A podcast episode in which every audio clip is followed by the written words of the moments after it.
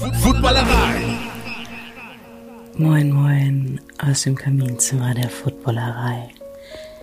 Das Feuer knistert und das Bier ist perfekt temperiert. Zeit für Kutsche trifft. Heute mit Adrian Franke. Hallo und herzlich willkommen zu Kutsche trifft. Hier in diesem Format unterhalte ich mich vor einem imaginären, knisternden Kamin alle zwei Wochen immer samstags in gemütlicher Atmosphäre mit prominenten Menschen über deren Faszination für die Sportart American Football. Das können aktive Footballspielerinnen sein, das können ehemalige Footballspielerinnen sein, Moderatorinnen, Reporterinnen, Trainer, Manager, Sängerinnen oder Schauspielerinnen. Alle haben auf jeden Fall eines gemeinsam, sie lieben American Football und haben ihre ganz eigene Geschichte rund um die geilste Sportart der Welt zu erzählen. Heute, in der zwölften Ausgabe, begrüße ich Adrian Franke, Sportjournalist und Football-Experte, bekannt aus dem beliebten Podcast Downset Talk, als Kicker-Kolumnist und RTL-TV-Gesicht, vormals auch für Spox und The Zone im Einsatz. Moin, Adrian, ich freue mich, dich hier im Kaminzimmer der Footballerei begrüßen zu dürfen. Hallo Kutsche, vielen Dank für die Einladung. Ich freue mich sehr, dass du sie angenommen hast. Was darf ich dir denn zu trinken anbieten?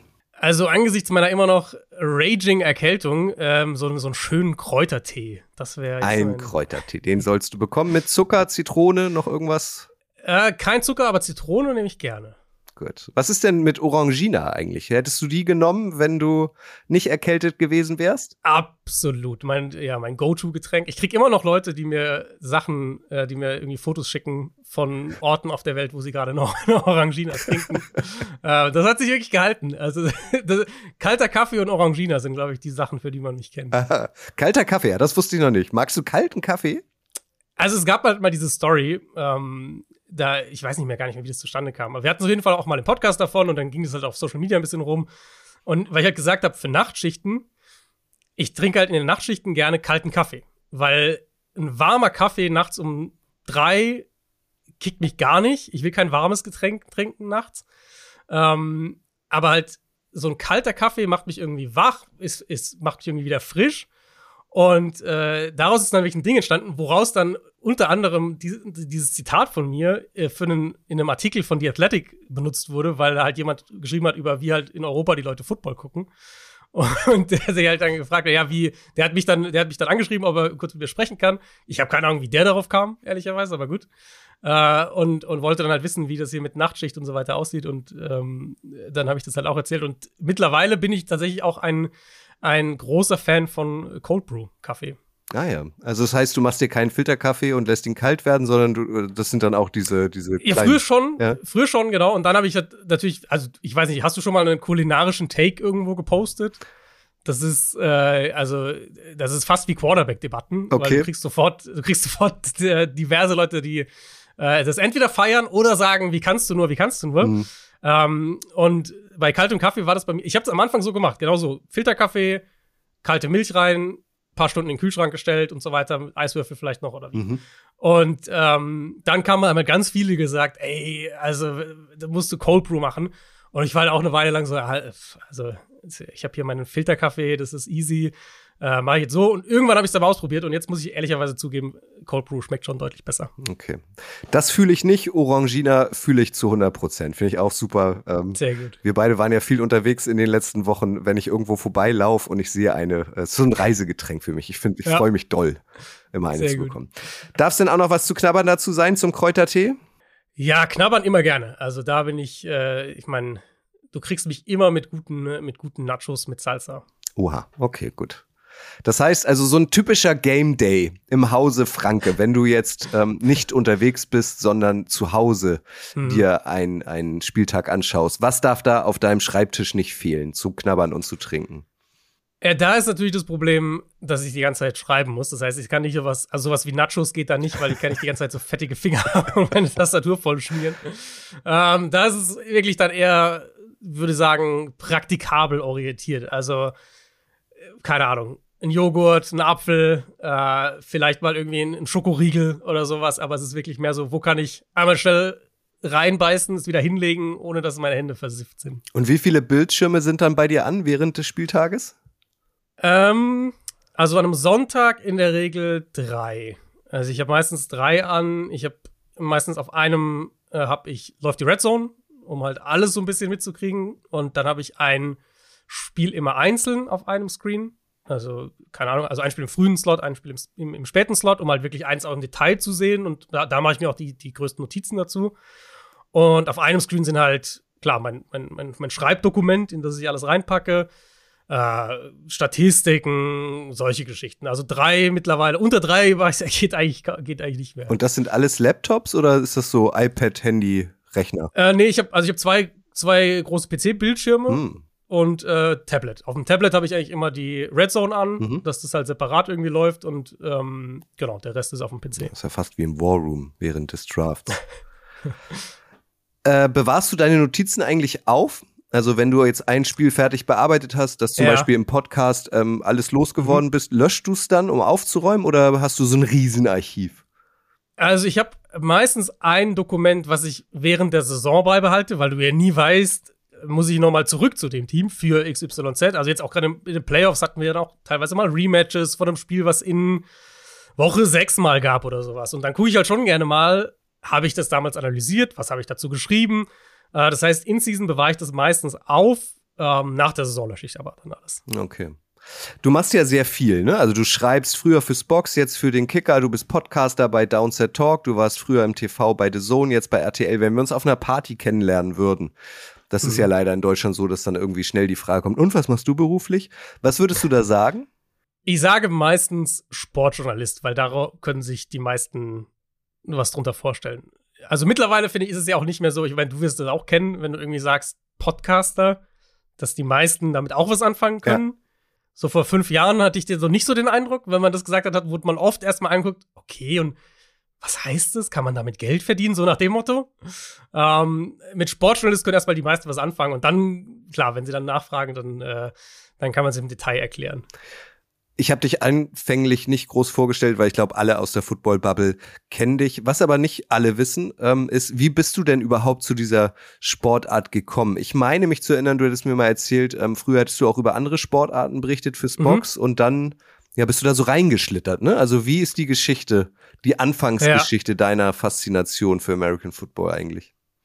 Also ich kam ganz klassisch vom Fußball. Ich habe eigentlich immer Fußball gemacht, ähm, wirklich auch im, in, in, in beruflicher Hinsicht die ersten boah, sechs Jahre, würde ich sagen, habe ich ungefähr Fußball gemacht.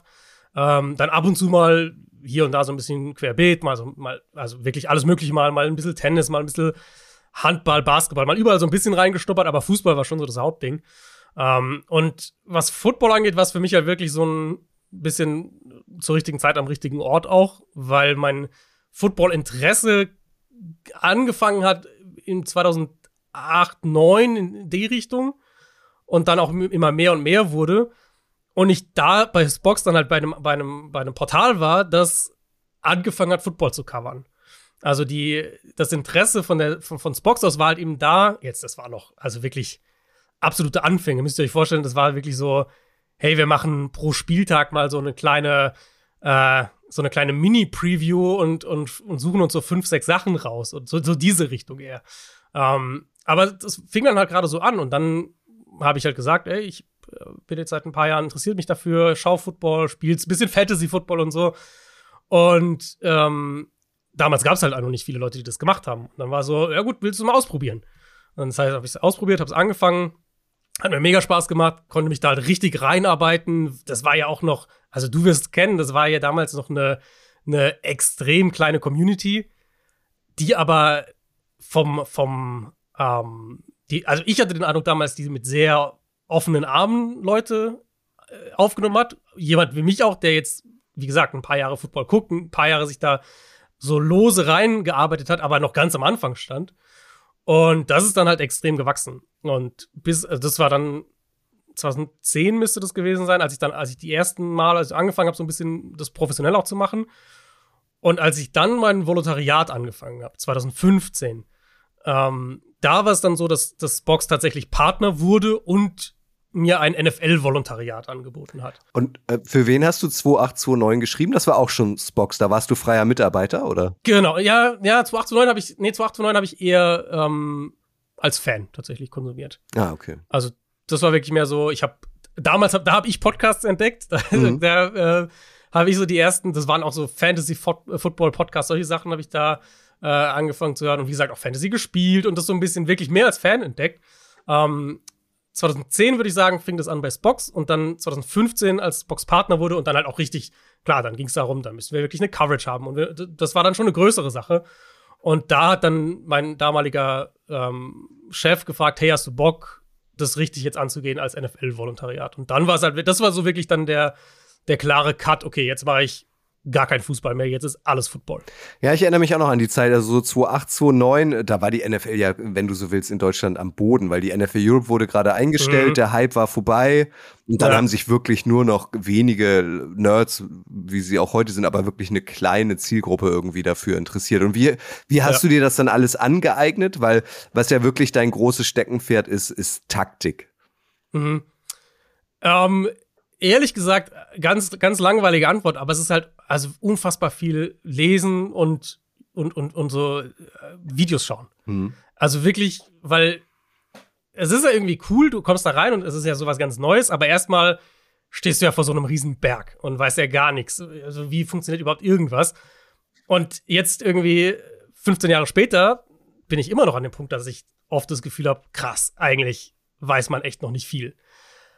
Aber man fängt halt so schrittweise an, sich diese Sachen zu lernen. Also ich, ich gucke jetzt hier gerade auf mein, auf mein, wenn ich hier, während wir hier aufnehmen, quasi hinter meinem Bildschirm ist, ist mein Bücherregal, da stehen irgendwie, keine Ahnung, 30 Bücher mit allen möglichen halt Taktiken und, und, und anschaulich erklärt eben, wie sich das Spiel entwickelt hat und so weiter. Und damit habe ich halt echt dann auch angefangen. Also ich habe dann wirklich da Bücher gelesen, ich habe Blogs gelesen, da gab es ja auch, und gibt es auch immer noch richtig gute.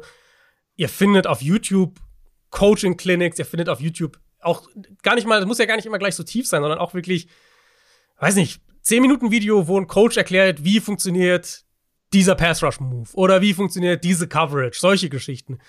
Und darüber ging das dann echt über die Jahre. Und am Anfang war ja auch die Coverage noch eine völlig andere. Also auch zum einen, was ich natürlich leisten konnte, aber auch was, was, äh, was die Leute gebraucht haben oder, oder lesen wollten. Am Anfang war das ja noch wirklich noch nicht dieses okay, mit welchen äh, Coverages können jetzt die äh, Chiefs die 49ers stoppen, so nach dem Motto, sondern es war ja wirklich mehr äh, auch Basic und auch mehr Storyline und auch mehr, ähm, ja, auf, auf, auf die offensichtlichen Positionen bezogen, auf die offensichtlichen Personen bezogen. Ähm, und dieser, diese größere Tiefe kam halt wirklich erst über die Jahre. Bei mir selber und, und ich habe aber auch den Eindruck, bei ähm, was das Interesse angeht, dass sich mehr Leute eben dafür interessiert haben, diese Art tieferer Coverage auch zu konsumieren. Hast du so eine Top 3 Lieblingsbücher, die du vielleicht noch mal den Leuten empfehlen kannst? Wenn du jetzt uh. noch mal in dein Bücherregal guckst, also was empfiehlst du Menschen, die auch tiefer irgendwie einsteigen wollen an Büchern? Also was wirklich ein, fast ein Klassiker ähm, dafür ist, ist äh, Take Your Eye Off the Ball. Das haben sicher auch einige schon mal irgendwo gesehen oder vielleicht sogar gelesen. Ähm, das ist so ein, das war eines der ersten Bücher, das ich gelesen habe zum reinkommen zu diesem taktischen Verstehen auch irgendwo. Ähm, das ist jetzt, das ist nicht viel Tiefgang, aber es sind halt die Basics. Und ich glaube, das ist ein, äh, ein ganz guter Anstieg, Einstieg, erstmal um so ein Gefühl dafür zu kriegen, um was geht's eigentlich? Was will ich eigentlich lernen? Was will ich eigentlich verstehen? Ähm, ich glaube, damit würde ich anfangen. Ah, was würde ich noch empfehlen? Ähm, Smart Football ist ein sehr, sehr gutes Buch. Ist auch eins, was, äh, was ich häufig schon in der Hand hatte und häufig auch benutzt habe. Und hm, was würde ich noch empfehlen? Also es gibt, es gibt super viele. Ich ein Buch, was ich sehr, sehr gerne auch gelesen habe, ist The Perfect Pass. Das ist auch ein Buch, was, wo, wo viel drin ist und was, äh, was, was mir sehr geholfen hat, auch Sachen zu verstehen.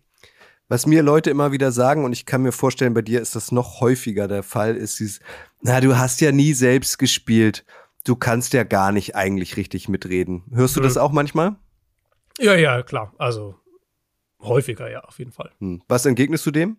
Uh, ich sag, ich, also mein Punkt ist eigentlich meistens, zum einen, das würde man doch auch auf keinen anderen Beruf anwenden. Mhm. Also würdest du sagen, ein, keine Ahnung, ein Filmkritiker kann keinen Film kritisieren, weil er noch nie einen Film produziert hat. solche, also solche Sachen halt. Ja. Ähm, und auf der anderen Seite sage ich halt auch, ich glaube, es ist immer gut zu wissen, wo halt man selber Defizite hat. Also wenn es jetzt irgendwie darum geht, eine Lockerroom-Dynamik zu analysieren, bin ich sicher nicht der richtige Ansprechpartner dafür. Da sind Leute, die eine Lockerroom-Dynamik erlebt haben, die wesentlich besseren Ansprechpartner dafür. Ähm, Und auf der anderen Seite gibt's halt aber auch Sachen, wo du einfach, also, wo es, glaube ich, essentiell ist, egal ob du gespielt hast oder nicht, dass du dir halt das theoretische Wissen auch aneignest. Und ähm, ich glaube, du kannst, wie gesagt, du kannst mit, mit je nachdem, worum es im Einzelfall geht, kannst du halt mit der einen oder anderen Sache besser punkten. Ich habe es über die Jahre ehrlicherweise gelernt zu akzeptieren, dass es halt immer Leute geben wird, die sagen, ich vertraue nur einem Experten, der selber gespielt hat. Und mittlerweile sage ich dann auch, okay, dann, dann ist es halt so. Ja. Ja, wird wahrscheinlich auch immer weniger, dass die Leute, die das sagen. Dich interessiert aber auch wirklich das Spiel, ne? Dieses Drumherum, dieser Gossip, mhm. Taylor Swift, wer singt die Hymne, äh, wer wurde verhaftet. Das, das gehört halt dazu, aber du interessierst ja. dich fürs Spiel, ne?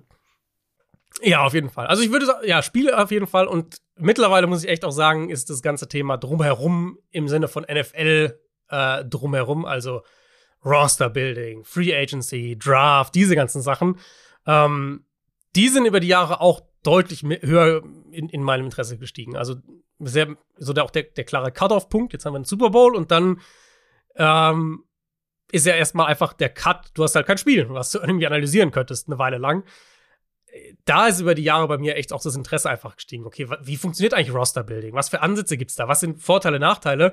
Und ähm, ich glaube, das ist mittlerweile auch ein, ein, Thema, wo du viel mehr oder wo viel mehr Diskussion stattfindet, was ja super ist. Also auch jetzt im deutschsprachigen Raum. Und ich glaube, das kriegen wir, ähm, das, das, das merken wir auch in unserer Coverage, dass mehr und mehr Leute sich tatsächlich halt auch dafür sehr, sehr interessieren und vielleicht sagen, oh, ja, mein Team ist jetzt 6 und 11 gegangen, Playoffs waren halt nichts dieses Jahr. Aber jetzt über die Free Agency und Trades und Draft Prospects und sowas zu sprechen, da habe ich richtig Bock drauf. Ja, wir haben uns ja auch letztens ohne Mikro in Köln drüber unterhalten, also was so unsere Lieblingszeit in der NFL ist. Und da meintest du ja auch irgendwie, dadurch, dass du jetzt seit ein paar Jahren auch viel College-Tape guckst und dich wirklich mhm. tief auch auf den Draft vorbereitest, die Free Agency steht bald wieder vor der Tür. Also die Off-Season, so geht es mir, ist mittlerweile fast noch spannender als die, als die Regular Season, oder? Ja, also ich würde es wirklich, ich würde es, glaube ich, für mich so ranken. Ich würde sagen, Playoffs, dann Draft, dann so die, die ersten Wochen einer Saison und dann Free Agency. Mhm. So würde ich es, glaube ich, ranken. Und dann, und dann eher, fairerweise hat man auch einfach, finde ich, ich glaube, weiß nicht, ob es dir auch so geht, aber in dieser Zeit, keine Ahnung, Woche 9, 10, 12, 13, so diese Range hat man halt auch einfach mal so ein Tief. Total. Also das geht mir jedes Jahr so, mhm. ähm, wo man halt auch ein bisschen so durcharbeiten muss und, und, und, und vielleicht mal hier und da einen anderen Impuls finden muss, um, um vielleicht ein anderes Thema mal anzugehen.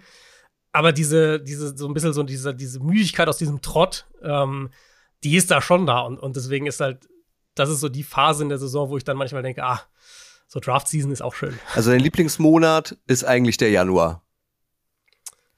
Äh, ja, ich würde sagen, Januar gefolgt von April, mhm. so würde ich sagen. Okay. Eine Frage stelle ich allen hier im Kaminzimmer, das ist so die Klammer. Ähm, was für dich persönlich macht die Faszination American Football denn aus? Du hast ja erzählt, du hast ähm, dich mhm. richtig eingearbeitet und äh, verfolgst das jetzt schon über ein Jahrzehnt, die Sportart. Was ist es denn? Also was, äh, warum hat dich diese Sportart so bekommen eigentlich letztlich? Also ich glaube, es ist wirklich die Mischung aus äh, diesem, dem athletischen auf der einen Seite, dem, dem, physischen und halt dem taktischen auf der anderen Seite. Weil ich war auch im Fußball halt schon immer taktisch interessiert. Ich fand das immer schon, mein, das, da war ich noch sehr jung, habe das jetzt noch nicht im, in, in, in der Tiefe irgendwie aufgearbeitet, aber ich fand es da schon irgendwie den, den interessanten Ansatz zu überlegen, wie funktionieren denn Taktiken? Warum spielt denn dieses Team jetzt so? Warum hat dieses Team diese Spielertypen so in diese Richtung?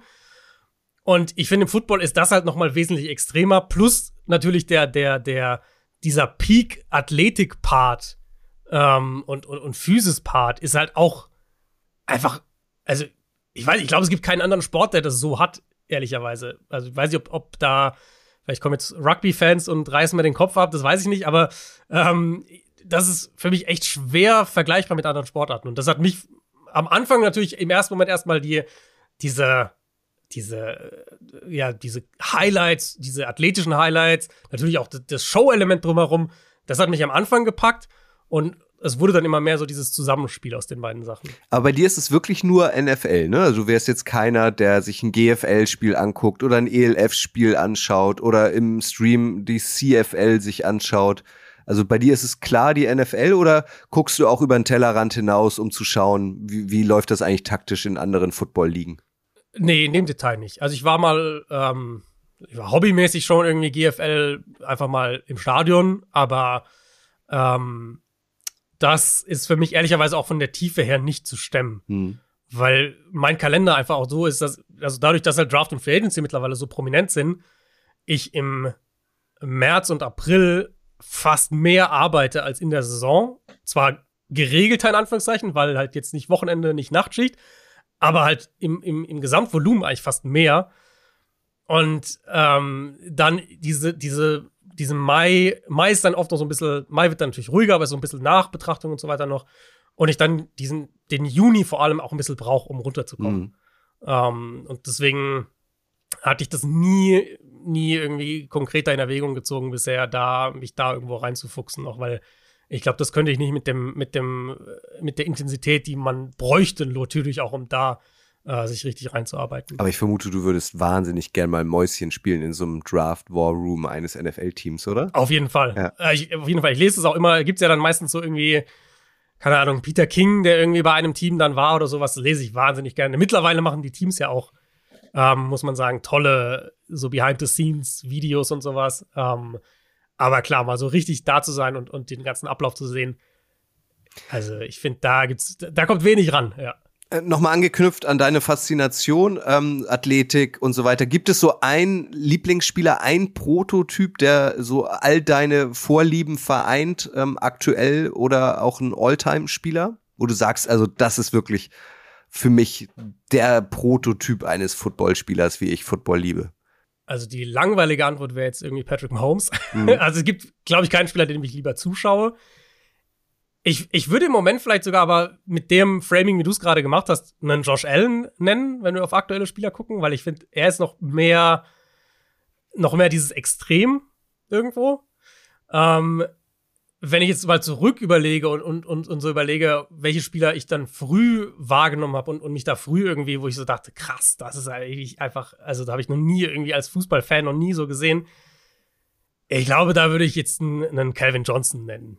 Das, also, das zu sehen äh, in, in, den, in, in seinen Peak-Jahren dann, ähm, das ist halt schon. Bei einem Team, das also, nicht herausragend stark war, ganz im genau. Gegenteil. Genau, und das war auch so halt so was für mich, was, was mich total gecatcht hat, weil wenn man dann irgendwie aus der Bundesliga jetzt zum Beispiel kommt und da hast du natürlich jede Woche, also auch vor 15 Jahren, jede Woche Spiele, wo du halt dann denkst, boah, das interessiert mich nicht. Ähm, selbst wenn man es irgendwie covert oder wenn man großer Fußballfan ist oder sowas. Und ich kam dann so zur NFL und hatte dann, wenn man dann erstmal so anfängt, einen Überblick zu bekommen, hatte ich dann halt doch bei jedem Spiel das Gefühl, ah, okay, hier kenne ich den und den und den, das sind irgendwie doch zwei, drei Stars, ah, hier gibt es auch zwei richtig gute Spieler. Und dann hat mich das Spiel halt irgendwie schon viel mehr gecatcht und ich war viel mehr dran, ah, okay, jetzt gucke ich mir das Spiel halt doch an. Mhm. Aber da höre ich raus, also wenn du jetzt zwei Quarterbacks genannt hast und einen Receiver, also du bist dann doch eher Team Offense als Team Defense. Also findest du ähm, die offensive Seite im American Football noch spannender als die defensive Seite?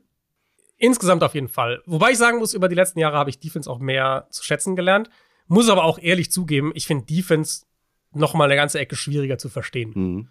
Also ich finde Defense mit, mit, äh, mit Coverage Rules und also klar, die Grundzüge, ne, die, sind, die kann man sich schon, schon, schon beibringen. Aber in den Details finde ich Defense nochmal, fällt mir zumindest schwerer, auch das zu verstehen. Offense ist natürlich auch irgendwo halt, die haben halt den Ball, so. Das ist halt irgendwie, äh, die, die agieren mehr und die Defense reagiert mehr. Ähm, aber früher war die, die, war diese Balance bei mir extrem. Also früher war ich mehr äh, war, ich, war ich wesentlich krasser Team Offense, Offense, Offense. Und mittlerweile, ähm, so über die letzten zwei, drei Jahre vor allem, habe ich Defense auch mehr zu schätzen gelernt. Also, wir haben ja sehr viele Spiele zusammen gemacht für RTL Plus und gefühlt haben wir jedes Spiel in der NFC South übertragen. Wenn du dann ähm, die Buccaneers gegen die Falcons hast, dann würdest du dir eher, wenn du es dir aussuchen könntest, keine Ahnung, ein 30, äh, 33 wünschen als ein 10 zu 13 oder so. Wahrscheinlich schon, wobei wir auch, hatten wir nicht ein Spiel, war das nicht sogar Bucks Falcons, was so ein 16, 13 oder sowas war, mhm. wo halt irgendwie dann drei, vier völlig bescheuerte Turnover passieren und äh, es trotzdem irgendwie gefühlt hin und her geht, auch wenn die Punkte nicht so kommen. Ich finde ehrlich gesagt in der Übertragung immer am wichtigsten, dass du halt Sachen hast, die passieren. Mhm. Also ich finde, das Schlimmste ist halt so ein Spiel, wo jede, jedes Team, selbst wenn es irgendwie eng ist, aber wo halt jedes Team, keine Ahnung, acht Play-Drives hat und kickt ein Field Goal und dann ist ein fünf Play-Drive und dann panten sie und es passiert irgendwie nichts. Kein Turnover, es ist kein, kein Big Play, es sind keine spektakulären Szenen, keine Touchdowns. Das finde ich eigentlich fast am schlimmsten. So ein 16-13, weil die Defense drei, vier Big Plays macht und du hast Sachen, die passieren, habe ich überhaupt kein Problem mit. Würde ich nicht mal sagen, dass ich das 34, 33 in dem oder 30 in dem Fall geiler finde, als, also gerade wenn man es überträgt. Ähm, Hauptsache, du hast halt Themen und, und, und es passieren Sachen. Wenn du dann, ich habe Buschi diese Frage auch schon mal gestellt, das würde mich bei dir auch interessieren. Egal, ob du jetzt im TV-Studio bist oder ob du zu Hause bist und dir ein Spiel anguckst, wie viel Prozent ist das Spaß und wie viel Prozent ist Arbeit? Ja, gute Frage.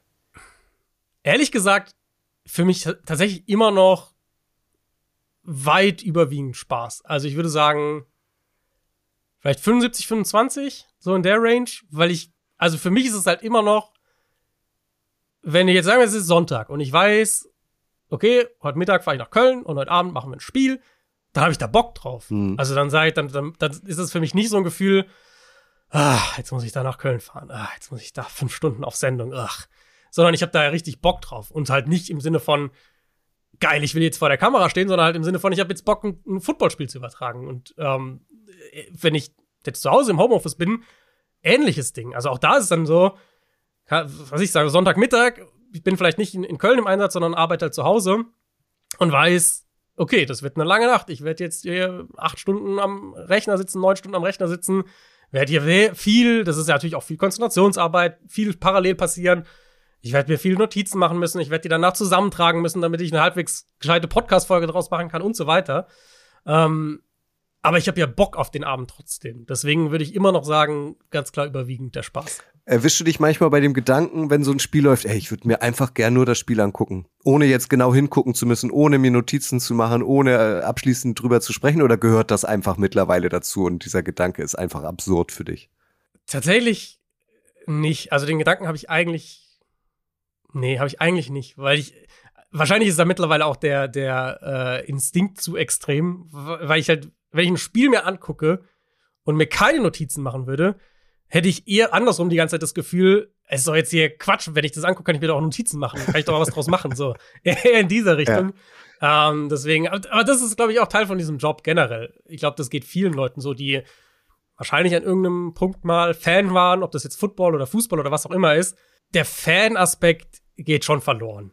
Ich glaube, das ist schon eine Realität, der man sich da irgendwie stellen muss, wenn man das irgendwie 20 Jahre, 15 Jahre lang macht.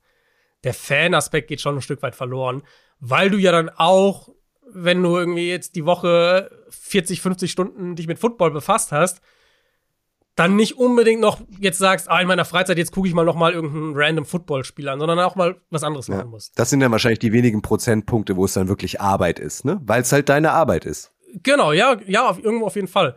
Ähm, und ich glaube, das ist auch, also ich finde es auch ein fairer Preis irgendwo zu sagen und, und, irgendwo auch ein logischer Preis zu sagen, diese Fan, ja, die Art und Weise, wie man als Fan Spiele genießt und schaut, die verliert man halt ein bisschen. Dafür, ne, im Gegenzug kann man sich den ganzen Tag mit, dem, mit der Sache beschäftigen und, äh, und hat ja immer noch wahnsinnig viel Spaß dabei, halt auf eine andere Art und Weise. Bücher hast du auch geschrieben, hatte ich einleitend nicht erwähnt, also um das auch nochmal zu platzieren und mir kam jetzt eine spontane Idee. Vielleicht solltest du irgendwann mal die Football-Tagebücher von Adrian Franke veröffentlichen. Ich glaube, da interessieren sich auch viele Menschen für. die Frage ist es dann, ist es dann so, du meinst so, was ich so den Tag über äh, was ich so in so einer Saison mache? Oder, nee, so deine äh, Notizen einfach. Also ähm, Ach so, meine, ja, deine gut, Notizen okay, abfotografieren, als Buch rausbringen. Ich glaube, das interessiert auch. Äh, muss, muss ich anfangen, mir die zu speichern. Ich, ja. ich, ich glaube, also ich weiß, ich glaube, für die aktuelle Saison bin ich so bei, oh, lass mich nicht lügen, 300, 350 Seiten, sowas, würde ich Krass. schätzen. Ja, ja ähm, da sammelt sich was an. Und du bewahrst es auf. Aber wie gesagt, nur bis Saisonende. Das heißt, da müsstest du jetzt ja anfangen, äh, die, die irgendwie aufzuheben. Ansonsten äh, die sind dann immer verloren am Ende des Jahres. Was die Menschen auch doll interessiert, äh, die Frage hat uns auch die ganze Saison begleitet, wann sehen wir dich denn auch mal bei RTL? Mm. Viel im Einsatz bei RTL Plus gewesen, ausschließlich im ja. Einsatz bei RTL Plus gewesen. Ich vermute, also, dass du kannst da wenig zu sagen. Ja, die simple Antwort ist wirklich auch, ich weiß es nicht. Also das war, ist für mich immer so ein, ähm, ich meine, ich wusste, also die, der, der, die die Abmachung, der Deal, wie auch immer, war ja immer äh, erstmal auf RTL Plus halt auch bezogen und das war, ist ja auch kein Geheimnis so. Und ich fühle mich wahnsinnig wohl in dem. Ich habe immer auch den Eindruck gehabt, wir haben da was richtig Cooles aufgebaut. Wir haben da äh, natürlich auch ja auch bewusst irgendwo eine andere Art der Übertragung gemacht, ähm, in der ich mich extrem wohl fühle und und wo das Feedback auch super war. Das heißt natürlich nicht, dass ich irgendwie jetzt niemals vielleicht TV-Spiel mache. Mhm. Das weiß ich aber einfach nicht. Also es ist für mich wirklich so, ich sehe das super entspannt. Also ich, ich sehe das total entspannt, weil ich mich extrem wohlfühle in dem, wie es aktuell ist. Ich ähm, das wahnsinnig gerne mache. Wenn dann irgendwann mal die Mail kommt, ey, in zwei Wochen würden wir dich gerne mal in, in, in, in TV-Spiel packen, dann mache ich das auch total gerne. So. Also für mich ist das ehrlicherweise halt gar nicht so ein großer Unterschied, muss ich halt ganz klar sagen. Für mich im Endeffekt also ja, das Studio ist größer und so weiter, klar. Aber im Endeffekt ist es die gleiche Arbeit, es ist die gleiche Vorbereitung, es ist das gleiche Ingame, es ist für mich kein großer Unterschied. Ähm, und deswegen bin ich da extrem entspannt und ich fand den Plan, wie wir ihn dieses Jahr hatten, ehrlicherweise gut. Ich weiß, dass das manche Leute geärgert hat, aber ich fand den Plan ehrlicherweise gut, das, dieses Streaming so erstmal aufzubauen. Wie das sich dann vielleicht verändert oder so, kann ich wirklich nicht sagen weil ich es nicht weiß. Und ähm, das, wenn ich da was weiß, dann, äh, das wisst ihr von mir, dann, dann teile ich das auch immer gerne. Aber äh, ich bin da total entspannt und fühle mich extrem wohl in der Rolle, wie es aktuell ist. Du liebst den Sport und wo du ihn dann irgendwie begleiten darfst, ist zweitrangig. Ja, und, und also ich habe da natürlich auch, manche haben auch gesagt, ja, so größere Bühne und so weiter und so fort. Und stimmt natürlich. Gleichzeitig, aber wie gesagt, also wenn ihr euch das vorstellt, wie wir dann diese Arbeit machen, wir sitzen im Studio und kommentieren das Spiel. In dem Moment ist es mir völlig, also es macht keinen Unterschied, ob ich jetzt an dem großen Tisch im großen Studio sitze oder an dem kleineren Tisch im kleineren Studio. Du merkst in dem Moment, also ich merke in dem Moment ja nicht, wie viele Leute jetzt gerade zugucken oder nicht. Weil du sehr, weil du guckst halt einfach in Kameras rein. Da steht halt ein Kamerateam hinten dran. Im großen Studio ein paar mehr als im kleinen Studio. Und dieses Thema so Bühne, Reichweite und so weiter, ja, absolut.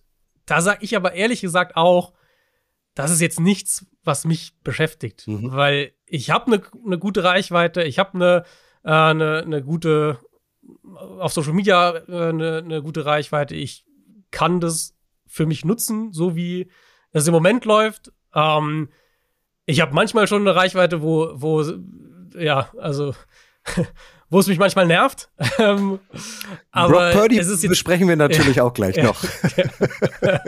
ähm, aber es ist halt nicht, also das ist nicht mein Fokus. Mein Fokus ist nicht zu gucken, wie kriege ich jetzt schnellstmöglich 500.000 Follower oder sowas. Das, also, das ist mir wirklich wurscht. Und deswegen ähm, musst du einfach mal überlegen, es ist ein, ein, ein, ein Fünf-Jahres-Deal mit den RTL da hat. Und wer weiß, was die Zukunft bringt. Und vielleicht ist der Plan nächstes Jahr, dass ich dann mal im TV bin. Und dann wird es vielleicht auch cool oder vielleicht auch nicht. Vielleicht habe ich dann nach einem einer Mal keinen Bock mehr, weil meine Menschen eine absolute Vollkatastrophe sind. Wie gesagt, ganz entspannt sehen. Wir sind ganz am Anfang. Ja, ich glaube, ähm, entspannt sein ist auf jeden Fall der richtige Weg und nichts erzwingen. Sag mal, hast du Rituale oder ein Aberglaube? Also wenn du weißt, jetzt geht gleich die rote Lampe an ähm, gibt es irgendwas, ähm, egal wo du sitzt, ähm, das du dabei haben musst, ein Glücksbringer oder ziehst du zuerst den linken Schuh an oder musst du immer dasselbe trinken? Hast du sowas? Ähm, nicht in dem Sinne, aber eine Sache, die ich immer dabei haben muss, ist ein Kuscheltier von meinem großen Sohn. Mhm. Weil das fing schon an. Wann fing das an? Vor zwei Jahren, glaube ich. Wo er halt, also da habe ich ja noch, da war ich ja noch bei The Zone und habe äh, halt immer die Night Games gemacht. Das heißt, ich bin halt immer nachts dann über Nacht weg gewesen und habe also über Nacht gefahren nach München und so weiter und war halt dann die Nachtschicht im Einsatz. Und äh, da hat er halt angefangen und gesagt, äh, er will halt nicht, dass ich nachts alleine bin, was ja unfassbar sweet ist. Mhm. Und hat halt dann mir immer ein Kuscheltier mitgegeben, was ich mitnehmen soll. Und das hat sich halt irgendwie fortgesetzt und jetzt äh, ist es nach wie vor so, dass ich immer äh, in meinem Koffer, jetzt nicht im Studio, aber in meinem Koffer irgendein Kuscheltier dabei habe. Ah, das wechselt das heißt, auch.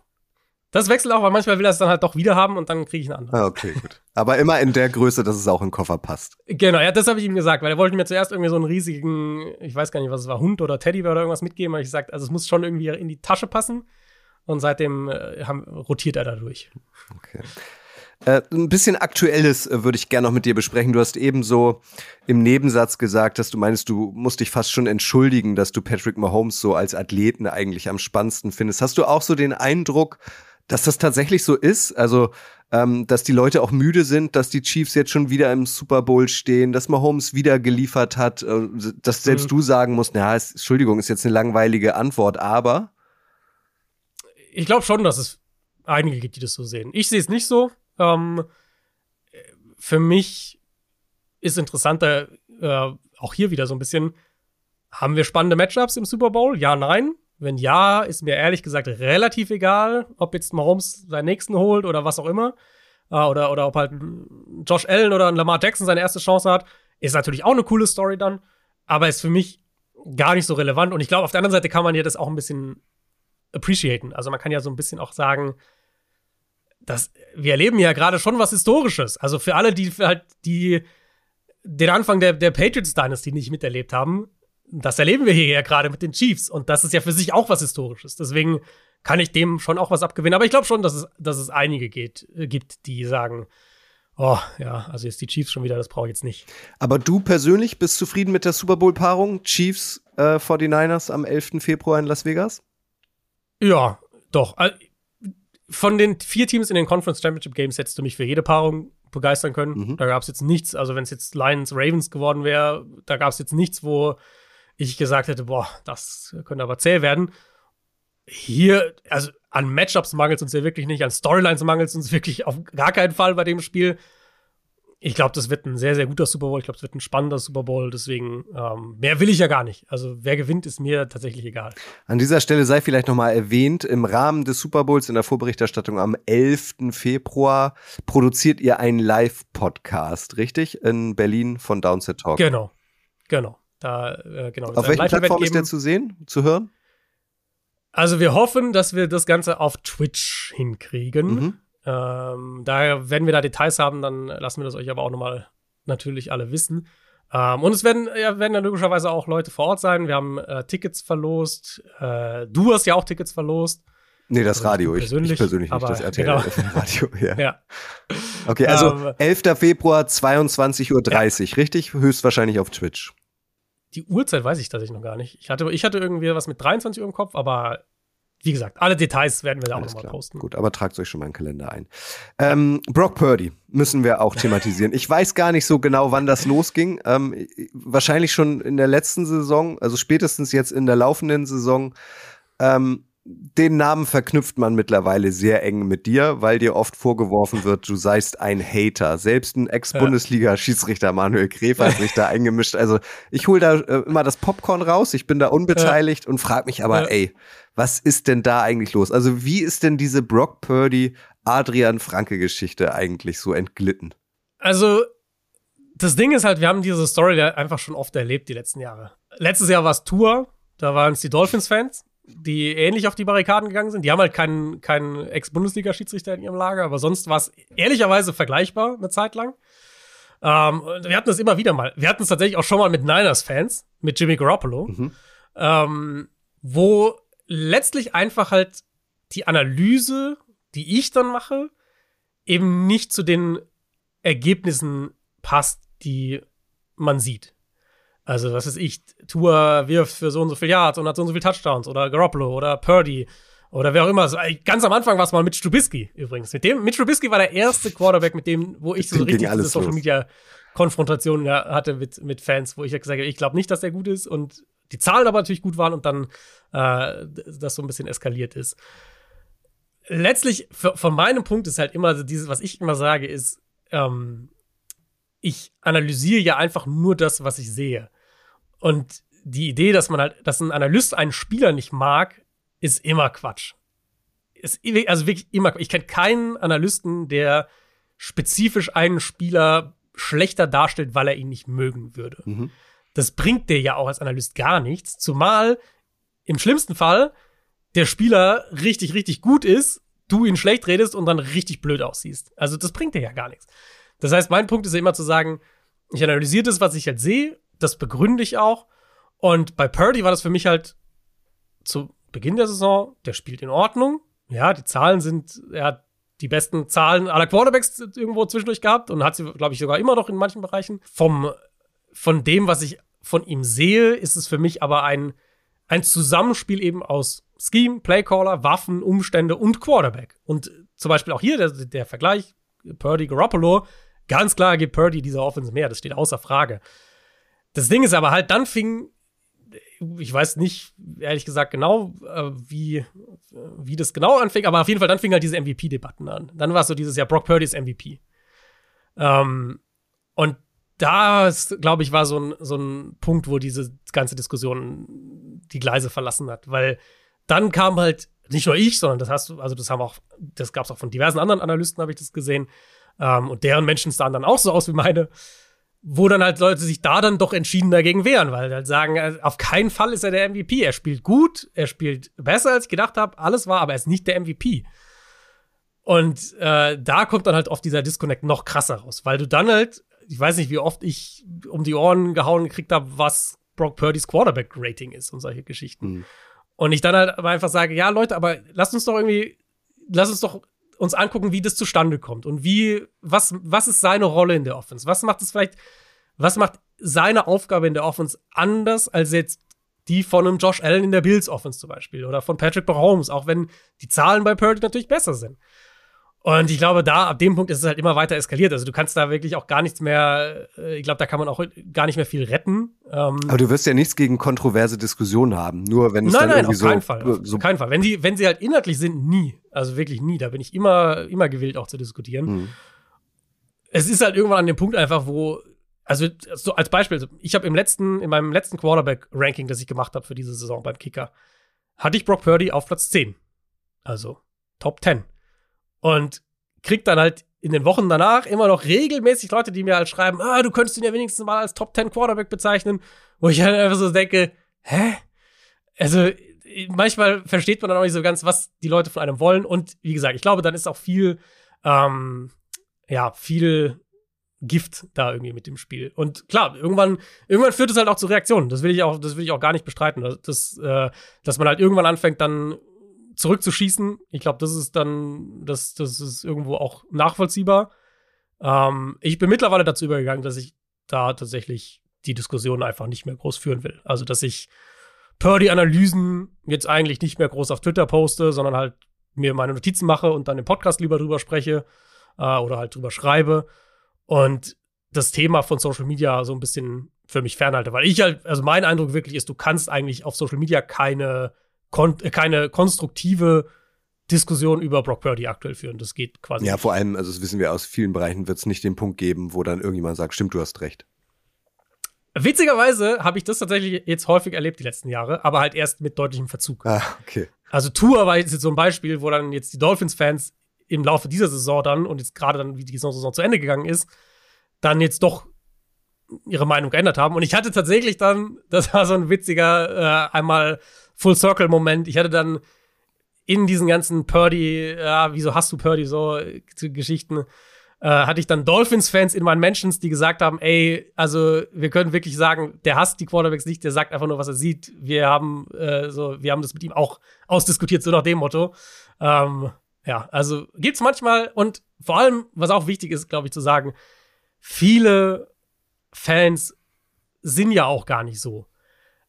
Gleichzeitig sind aber viele halt schon so. Ähm, und das macht halt auf Social Media einfach super schwierig. Ja. Und deswegen äh, glaube ich, wie gesagt, ich glaube, man muss halt an irgendeinem Punkt sich für sich auch einfach überlegen, welche Themen diskutiert man noch auf Social Media und wo ist einfach gut, mal eine Pause zu machen und dann ist es halt so. Ja, und wer regelmäßig Downside Talk äh, hört, weiß ja auch, dass du dort ausführlich dann auch Stellung beziehst äh, zu Purdy, was du damit eigentlich meinst. Und da wird dann das Feedback genau. darauf wahrscheinlich auch positiver sein als jetzt auf Social Media, oder?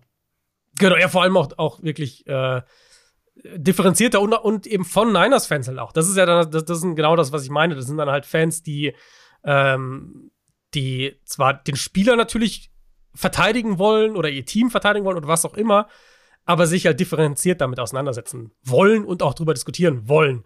Und für die ist es natürlich auch eine Kacksituation, weil logischerweise an irgendeinem Punkt halt diese Fans dann auch mit allen anderen in einen Topf geworfen werden wenn halt, ja, bei jedem, bei jedem Mal Purdy erwähnen auf Social Media gefühlt äh, Dritte Weltkrieg ausbricht. Ja, also die kommenden Tage werden wahrscheinlich noch ein bisschen anstrengender. In einer Woche, gut, einer Woche steigt der Super Bowl mit Brock Purdy und mit dem schon thematisierten Patrick Mahomes. Wer gewinnt denn Stand jetzt deiner Meinung nach den Super Bowl? Wen siehst du da favorisiert? Die Chiefs oder die 49ers? Ist natürlich noch sehr früh. Ähm, äh, mein Bauch, mein erstes Bauchgefühl nach den Championship Games war San Francisco. Mhm. Ähm, ich, ich glaube, dass die Niners, ich glaube, dass die komplett genug sind und vor allem glaube ich, dass die Schwächen, die San Francisco hat, gerade defensiv, halt nicht gut zu dem passen, was, was Kansas City offensiv machen will. Ähm, wo jetzt Detroit zum Beispiel halt das mit dem Run-Game super ausnutzen konnte. Deswegen glaube ich, ist meine Tendenz ist San Francisco. Aber ey, also ich habe zweimal in diesen Playoffs Patrick Mahomes als Underdog getippt. Das ist zweimal sehr gut ausgegangen. Er wird wahrscheinlich auch, ich glaube, die Line ist auch wieder, er wird wieder Underdog sein im Super Bowl bei den Buchmachern. Ähm, äh, Patrick Mahomes kannst du natürlich nie unterschätzen. Ein Besuch, ein Live-Besuch beim Super Bowl äh, fehlt dir noch, ne? Das fehlt mir noch, ja. Reizt dich das? Also, was reizt dich mehr? Super Bowl live im Stadion oder War Room äh, während des NFL-Drafts? Oh, jetzt jetzt komme ich wieder sehr nerdig rüber, aber ich, da würde ich den War Room nehmen, tatsächlich. Also Super Bowl ist natürlich ist bestimmt ein unfassbares Erlebnis. Gerade wenn du halt, wenn du irgendwie das also, muss ja gar nicht mal als Kommentator sein, wenn du es einfach nur genießen kannst, einfach nur vor Ort bist. Ähm, und ich bin auch gerne im Stadion, aber wenn du, ich glaube, sowas wie War Room ist halt einfach was, was du, was du nicht, also da passiert so viel, was du nie mitkriegen würdest. Mhm. Da, da könnte ich nicht widerstehen. Gut. Zwei Fragen habe ich noch. Zum einen, äh, auch das stelle ich ähm, allen Menschen hier im Podcast. Was steht denn noch ganz oben auf deiner Bucketlist? Was ist so dein Lebenstraum? Boah. Kann auch weg das vom Football sein, so generell. Ja. Mein Lebenstraum. Ja, ist ein großes ist, Wort, gebe ich zu. Aber ja, hast, ja, führst du Bucketlisten? Also, keine Ahnung. Nee, nee, nee, gar nicht. Okay. Also, nee, also was, was ich tatsächlich, was, was ist, was ich, äh, was ich irgendwann mir vorstellen könnte zu haben, wäre irgendwie so ein schönes kleines äh, Strandhaus oder sowas mm. in mhm. der Richtung irgendwo. Also ich gar nicht, ich, ich liebe Griechenland, ich bin total äh, großer Fan von Griechenland-Urlauben, vielleicht da. Äh, aber das ist noch, das ist auch weit in der Zukunft. Da muss ich ein paar Super Bowls noch kommentieren. Jetzt haben wir sehr viel über Football gesprochen. Abschließende Frage, ähm, äh, damit die Leute dich noch besser kennenlernen. Das ist ja auch Sinn dieses Podcasts. Was sind denn eigentlich deine Hobbys, wenn es nicht American Football ist? Bleibt mhm. überhaupt noch Zeit für Hobbys? Also gibt es etwas, ähm, wo du irgendwie besonders gut abschalten kannst? Also bleibt Zeit ist, halt, ist eine faire Frage, weil im Moment wenig. Ich habe zwei kleine Kinder, das heißt ähm, zwei Kinder plus äh, äh managen plus natürlich Familie, Haushalt, plus dann logischerweise Arbeit ist äh, im Moment sehr umfassend. Ähm, wenn ich dann wieder Zeit habe, also ich, ich, ich mache sehr gerne Sport. Ich bin, ich bin eigentlich jemand, der gerne ähm, auch einfach, einfach wirklich, ohne jetzt großes Ziel zu haben, dass ich jetzt irgendwie sage, ich will einen Marathon laufen oder sowas, sondern einfach gerne sich ein bisschen bewegt. Ähm, ich schwimme zum Beispiel sehr gerne, sowas wieder mehr zu machen. Ich bin eigentlich großer Videospielfan. Auch sowas ist im Moment kaum machbar. Ähm, aber auch das wieder mehr. Und wenn du, also was du, äh, du hattest mich ja gefragt, du warst nicht sogar in der Sendung, hattest mich doch gefragt, äh, so Musik? Ähm, nee, nee, no, ähm, Vorsätze fürs neue Jahr. Mhm. Und äh, das ist für mich, ich koche eigentlich sehr gerne. Aber auch das ist was, also ich, alle, die jetzt zuhören und Kinder haben, werden es wahrscheinlich kennen. Wenn man keine Kinder hat, kannst du die halt mal, dann stellst du dich mal zwei, drei Stunden in die Küche und machst wirklich was Cooles und was Aufwendiges. Und mit Kindern muss halt viel mehr, viel schneller gehen. Ja, so. ja und das vor allem, also das, was uns schmeckt, was wir dann so richtig schön das kredenzen, das schmeckt richtig. den Kindern halt nicht. richtig, ja. Kann ich nicht Nudeln also, mit Ketchup? Äh, ja, ja, bei uns Nudeln mit Pesto. Also mein, okay. der Große bei uns will immer Nudeln mit Pesto. Ähm, was natürlich jetzt nicht die, jetzt nicht die größte Auf, der größte Aufwand ist nicht die größte Küche ist. Aber das ist eigentlich was, was ich gerne mache und so auch zu dem Thema Abschalten, glaube ich, relativ weit vorne auf der Liste ist. Ich glaube, die Musikfrage damals in der RTL Plus Übertragung hast du auch nicht beantwortet. Was ist deine absolute Lieblingsband oder Lieblingskünstler, Künstlerin? Doch, oder? Habe ich die nicht beantwortet? Ich weiß es gerade Queen. Queen ist meine Lieblingsband. Queen. Ah. Ja. Sehr gut. Liebe Grüße an dieser Stelle. Ich weiß nicht, ob er es hört, an Lennart Scholz aus der Footballerei. Der kannte Freddie Mercury nicht. ist ein bisschen, Oi. ja, ist ein bisschen jünger, ist Lenny. ein Running Gag. Ich glaube, er ist hey, mittlerweile hey, auch genervt davon, aber es gab mal eine Footballerei Live-Sendung, ähm, da ging es, warum auch immer, um Freddie Mercury und er meinte, wer ist denn das? Oh, wir haben ihn alle angeguckt. Ich habe sogar eine Freddie Mercury Tasse. ja, echt? Ah, geil. Ja. Cool. Super. Adrian, dann bedanke ich mich herzlich für deine Zeit. Ich hoffe, der Kräutertee mit den äh, Nachos nebenbei hat geschmeckt und du hast dich ähm, wohlgefühlt. Absolut, sehr, sehr gerne. Cool. Man hört dich immer ähm, donnerstags und montags Downset Talk, Kicker-Kolumne alle zwei Wochen, ist das richtig? Ja, jede Woche Dienstag. Jede Woche Dienstag. Bis, also während der Saison jede Woche und dann Off-Season äh, da wird es irgendwie ein Schedule geben, den weiß ich auch noch nicht genau, aber wenn ich den weiß, dann, dann teile ich den auch. Genau, und 11. Februar Super Bowl Sunday ab ja. 22.30 Uhr oder 23 Uhr. Schaltet einfach schon um 22.30 Uhr an, dann verpasst ihr so. es auf keinen Fall. Gut. Adrian, dann vielen Dank und ähm, Gerne. gute Besserung. Dankeschön. Ciao. Tschüss.